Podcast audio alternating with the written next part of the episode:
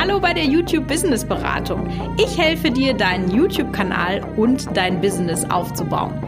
In diesem Podcast bekommst du Tipps für mehr Videoklicks und Ideen, wie du daraus ein Business aufbauen kannst. Ja, wie schön, dass du wieder eingeschaltet hast zu einer neuen Podcast-Folge der YouTube Business Beratung. Und heute habe ich mir mal gedacht, gebe ich dir mal Tipps, wie du deine Videos aufwerten kannst. Gerade wenn man noch am Anfang ist und sich vielleicht nicht so viel auskennt, dann ist das ja so wie ein Dschungel von Möglichkeiten, den man vor sich hat. Und manchmal fehlt den Videos ja dann auch vielleicht nur so das ganz kleine gewisse Extra, um besonders zu sein, um den Zuschauer dran zu halten, um einfach ein bisschen spannender zu sein.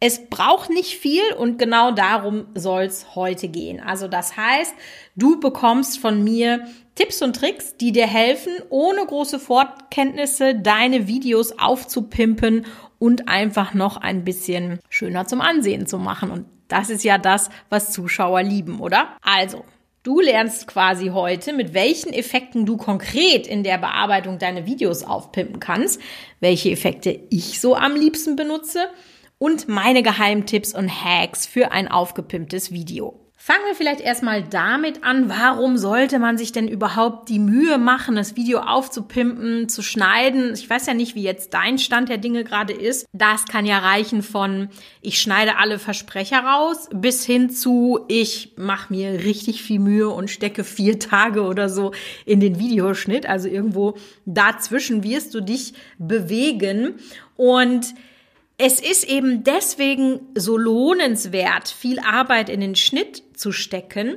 weil das Video dadurch für den Zuschauer spannender wird. Und wenn du schon andere Folgen von meinem Podcast gehört hast, dann weißt du, dass Zuschauerbindung eigentlich wirklich richtig, richtig wichtig ist. Und je mehr Spaß der Zuschauer hat, umso länger bleibt er dran. Also ich habe so einen Leitspruch für mich, dass man eben sagt, Weder die Augen noch die Ohren dürfen einschlafen. Und bei vielen YouTube-Videos ist es so, dass nur die Ohren nicht einschlafen. Wenn du dir vorstellst, du machst da so eine Frontkamera auf dich drauf, die dich filmt, einzig, also dass die, die Einstellung im Video immer dasselbe ist, dann hast du zwar sehr viel Input für die Ohren, aber fast gar keinen Input für die Augen. Und wenn man sich diesen Leitspruch so sagt, dann wird das auch relativ schnell klar, wo man vielleicht die eine oder andere Baustelle hat. Ich sage immer so, und das hört sich erstmal krass an, aber es sollte eigentlich alle sechs Sekunden in deinem Video irgendwas passieren. Heutzutage ist durch dieses Überangebot an Inhalt im Internet einfach so viel Aufmerksamkeit verloren gegangen, kann man einfach sagen. Ich kann ja ständig so zack, zack, zack, zack von einem Podcast zum nächsten, zum Blogpost, zum Social Media Plattform und, und, und. Also dieses Tempo, was wir heutzutage in unserem Content haben, das ist schon richtig krass. Aber das ist eben das, dem wir uns stellen müssen und deswegen ist diese sechs Sekunden Regel gar nicht schlecht. Und jetzt fragst du dich vielleicht, was soll ich denn jetzt alle sechs Sekunden machen? Und da gibt es einfach super viele Möglichkeiten, auf die ich jetzt im Laufe des Podcasts auch dann mal eingehen möchte. Grundsätzlich, das würde ich dir sowieso immer empfehlen, aber wenn du natürlich daran arbeitest, die Qualität deiner Videos zu verbessern, dann schau dir auf jeden Fall in den YouTube Analytics die Zuschauerbindung an und analysier das, weil da kannst du dann nämlich zum Beispiel auch sehen, ach krass, der Effekt oder diese Texteinblendung hat was gebracht, davon mache ich mehr. Und wenn ich da und darüber spreche, dann bringt das nichts, dann lass es gefälligst sein, weil wenn das Abschaltmomente sind, die wollen wir ja nicht in den Videos drin lassen. Kleines Beispiel an dieser Stelle und ganz schamlose Eigenwerbung. ich habe ja in den letzten Wochen äh, euch erzählt, dass ich zwei verschiedene YouTube-Kanäle gelauncht habe. Das ist einmal der Michaela Engelshove-Kanal, wo ich euch genau wie in dem Podcast immer mal wieder Tipps und Tricks geben möchte. Und da habe ich eine Dokumentation online gestellt. Ihr findet die Links zu diesen Kanälen auf jeden Fall in den Show Notes, wo ich dokumentiere, wie ich meinen neuen Brotkanal aufgezogen habe. Und der ist ja mit furiosem Erfolg gestartet. Der hat nämlich innerhalb von wenigen Wochen über 200.000 Views gemacht und ist bereits monetarisiert. Also das hat schon mal ganz gut funktioniert. Aber warum hat das gut funktioniert?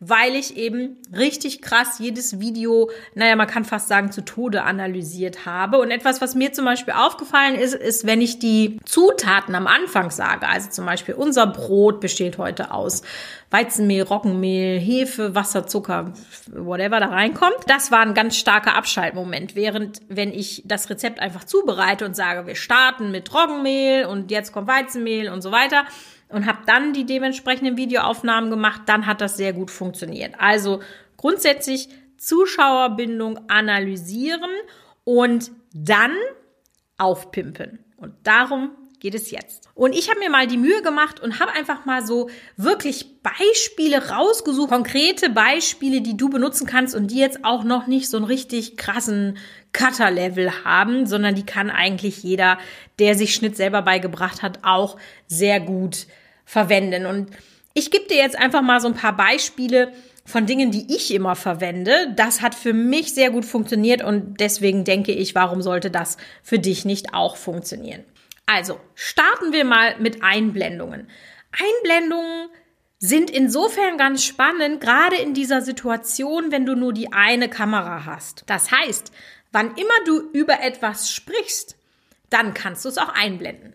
Wenn du jetzt zum Beispiel sagst, du hast einen Yoga-Kanal und du erklärst eine gewisse Haltung, dann film dich doch im Anschluss, nachdem du damit fertig bist, wie du diese Haltung einnimmst und blende es ein. Das ist sogenannte B-Roll nennt man das, ja. Oder wenn du ein Make-up-Kanal bist und du zeigst ein gewisses Produkt, dann könntest du Swatches einblenden. Äh, du kannst aber dann auch mal ein Close-up einblenden, wie du das aufträgst. Oder, oder, oder. Also alles das, was der Zuschauer vielleicht zusätzlich an Infos haben möchte, das filmt ihr, nachdem ihr euren ersten Turn sozusagen gemacht habt. Dann Überlegt ihr euch, okay, das muss ich jetzt, das Make-up muss ich jetzt watchen oder ich sollte jetzt mal die und die Kleidung anziehen oder ihr könnt zum Beispiel auch euren Handyscreen abfilmen, wenn ihr da irgendwie erklärt, wie etwas geht. Also alles das fällt unter Einblendungen.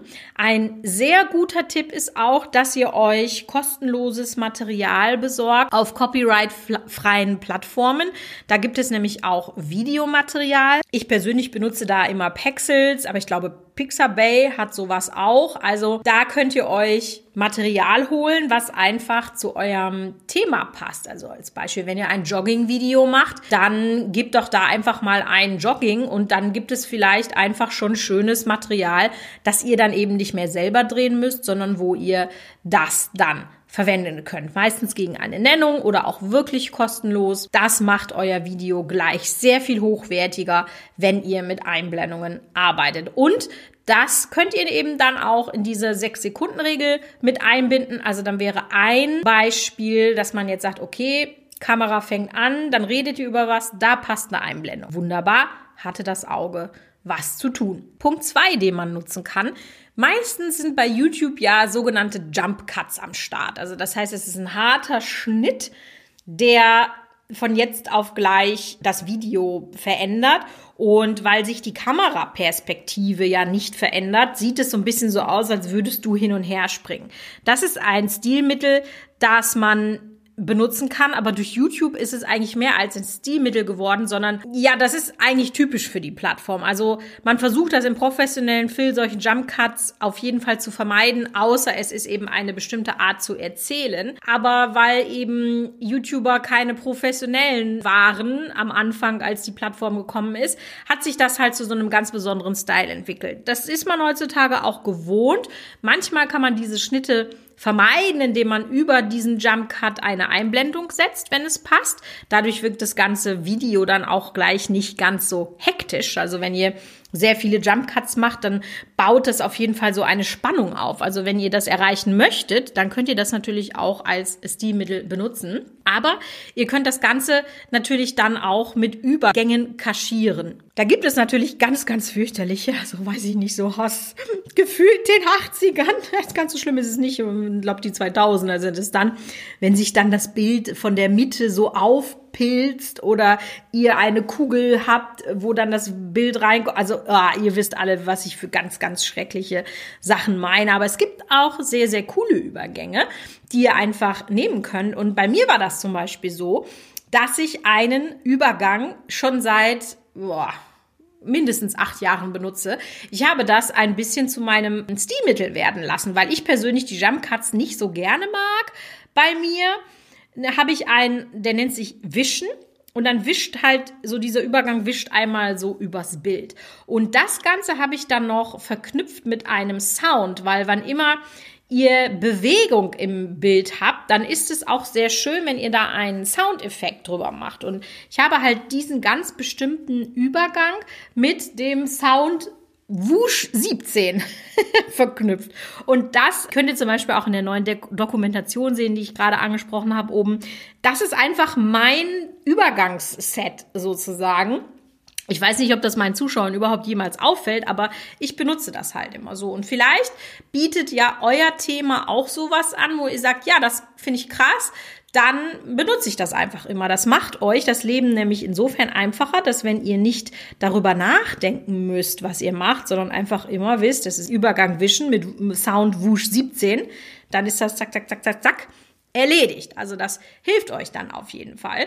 Und so ein Übergang mit so einem Sound macht dann eben auch nochmal aufmerksam, reißt aus dem la, la, la, la, der monotonen Stimme, die man ja dann irgendwann in so einem Video hat, reißt es auf jeden Fall auch raus und kann auch dann wieder zu dieser 6 Sekunden Regel beitragen. Kommen wir zum nächsten. Das wäre die Bauchbinde. Ich weiß gar nicht, ob euch der, also ihr habt alle schon eine Bauchbinde gesehen, aber ihr wusstet vielleicht nicht unbedingt, dass sie so heißt. Habe ich auch früher nicht gewusst. Das ist das, was zum Beispiel bei Interviewpartnern steht. Doktor, Doktor, Schlag mich tot, ähm, hat äh, Hauen studiert. Was weiß ich, ja. Sehr schön ist das auch immer bei so Trash-TV. Da, ja, lassen wir das so. Also eine Bauchbinde ist immer etwas, was im unteren Bereich, manchmal auch im oberen Bereich ist, was Informationen bereithält.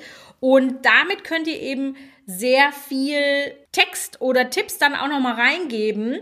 Also du kannst quasi die Message verstärken oder wenn du jetzt, bleiben wir mal bei diesem Yoga-Beispiel, wenn du jetzt dann eine bestimmte Position als B-Roll aufgenommen hast, dann könntest du eine Bauchbinde am unteren Teil dann einsetzen und kannst dann sagen, weiß ich nicht, Position XY hilft bei schwachem Rücken oder so. Dann kannst du also noch weitere Tipps zusätzlich zu dem, was du auf der Tonspur schon gibst, weitergeben. Du kannst sie aber zum Beispiel auch nutzen, um eine URL einzublenden, deinen Namen, Namen von Interviewpartnern oder einfach generell Hinweise auf dein Business geben. Wenn du Produkte vorstellst, kannst du die Preise da reinhauen oder, oder, oder. Also es gibt wirklich ganz viele Dinge. Richtig cool finde ich es auch immer, wenn man sich selber so kommentiert. Also zum Beispiel, es gibt ja das Dreh-Ich und das Schnitt-Ich und häufig ist das Schnitt-Ich ja schlauer als das Dreh-Ich und dann kann man sich selber auch schon mal so ein bisschen selbstironisch kommentieren. Das fand ich auch schon ganz witzig. Und es gibt so vorgefertigte Grafiken auch in jedem Schnittprogramm. Ich persönlich mache mir meistens meine eigenen. Das geht ganz schnell. Ihr braucht im Prinzip nur ein, zwei Balken in euren Farben, in euren Firmenfarben oder in eurer CI und dann könnt ihr da quasi Text dann draufschreiben. Also das finde ich auch immer sehr, sehr gut. Und als nächstes ist tatsächlich Sound so ein Ding, was, was Spaß macht. Ich weiß ja nicht, wie es euch geht, aber ein Kinofilm ohne Musik und ohne Sound, da ist halt echt einfach nur halb so gut. Und wenn man sich das mal überlegt, dann ist häufig ein YouTube-Video wie ein Kinofilm ohne Sound und Musik, weil man keine zusätzlichen Soundeffekte reinbringt oder weil man keine Musik benutzt. Und gerade bei den Soundeffekten macht es so viel aus. Ich bin zum Beispiel jetzt bei dem Brotkanal dazu übergegangen, wirklich ganz nah auch mit dem Mikro an die Sounds, die ich mache, ranzugehen, gerade wenn das Brot zum Beispiel so knistert und die Richtung, in die ich mich da bewege, ist so eine Art ASMR-Bug-Tutorial. Ich muss da mal einen ganz genauen Style noch finden, aber so geht es einfach hin. Und du hast da verschiedene Möglichkeiten. Du kannst natürlich auf vorgefertigte Soundeffekte zugreifen. Die gibt es zum Beispiel auch in der YouTube-Bibliothek. Oder wenn du halt dann dein Video geschnitten hast, dass du dann nochmal die extra Runde gehst und sagst, okay, kann ich jetzt diesen Sound noch größer machen? Also, dass man jetzt, hm, weiß ich, als Beispiel, gehst du durch eine Tür und dann machst du, legst du da noch einen extra Türschließ-Soundeffekt drunter oder so. Das ist auf jeden Fall Arbeit, die sich auch lohnt und es geht natürlich bestimmt nicht für jedes Thema, aber Geh doch einfach nochmal mit frischen Augen an dein Video ran und guck, ob du deinen Sound noch ein bisschen aufpimpen kannst. Also wichtig ist, dass es jetzt also Soundeffekte soll man erst bemerken, wenn sie sozusagen weg ist. Also nehmt dann nicht so einen Konserven-Soundeffekt, der irgendwie nicht so gut passt, dann vielleicht lieber nochmal selber nachvertonen. Also da kann man auch viel Bullshit machen, so. Aber ich glaube, worum es ja hier in diesem Podcast auch geht, ist euch mal zu inspirieren, wie die Videos anders gestaltet werden können. Denn der Zuschauer, der soll ja jetzt nicht da so eine Crash, Boom, Bang Effektparty auf sich niederregnen lassen, sondern der soll ja einfach nur ein bisschen mehr Spaß haben an dem Video. Und wie bei allem ist es auch hier einfach so, dass Übung den Meister macht. Also wenn du dir zum Beispiel ein Video von jemand anders anguckst und siehst, oh, das ist ja ein krasser Effekt, den möchte ich auch mal verwenden, dann recherchier doch einfach, wie du das machen kannst. Es wird mit Sicherheit ein YouTube-Tutorial geben. Also eine Frage, die ich zum Beispiel oft gestellt bekomme, ist diese Einblendungen, dass man sagt, folge mir auf Instagram oder hier abonniere mit Glocke. Wo kriege ich das denn her? Also, dass ihr da einfach mal versucht zu googeln, ach, das ist geil, kann ich das nicht auch verwenden? Und dann lernt und lernt und lernt ihr immer mehr. Also ich habe in den zehn Jahren, in denen ich jetzt schon YouTube-Videos mache, auch so, so viel gelernt. Und ja, manchmal habe ich an einer Stelle, die im Video vielleicht nur fünf Sekunden dauert, habe ich vielleicht fünf Stunden gesessen. Weil ich wissen wollte, wie das funktioniert, wie das in meinem Programm gemacht wird. Aber das hat dann natürlich nur beim ersten Mal fünf Stunden gedauert. Beim zweiten Mal waren es dann zwei und jetzt vielleicht nur noch 15 Minuten, weil man jetzt einfach so viel mehr Erfahrung hat. Also je mehr ihr euch Herausforderungen stellt und je mehr ihr lernt, umso besser wird das, was ihr im Schnitt macht und Schaut doch auch wirklich mal die Videos etwas anders. Also nicht, dass ihr das einfach konsumiert, sondern dass ihr auch drauf guckt, wie ist der Schnitt gesetzt? Wie ist die Musik gesetzt? Wie ist der Sound gesetzt? Lasst euch inspirieren, denn das ist das A und O. Und ich bin mir sehr sicher, wenn du dann, nach, nachdem du dich da immer und immer weiter verbessert hast, einfach mal die Zuschauerbindung von einem wirklich editiertem Video vergleichst zu einem, wo noch nichts drin war, dass das sehr wahrscheinlich eine sehr viel bessere Zuschauerbindung hat und deswegen auch besser im Algorithmus performt und ausgeliefert wird. Und das ist ja letztendlich das, worum es geht. Wir wollen Reichweite aufbauen. In diesem Sinne hoffe ich, dass ich euch mit diesem Podcast inspirieren konnte und wir hören uns nächste Woche wieder bei der YouTube Business Beratung.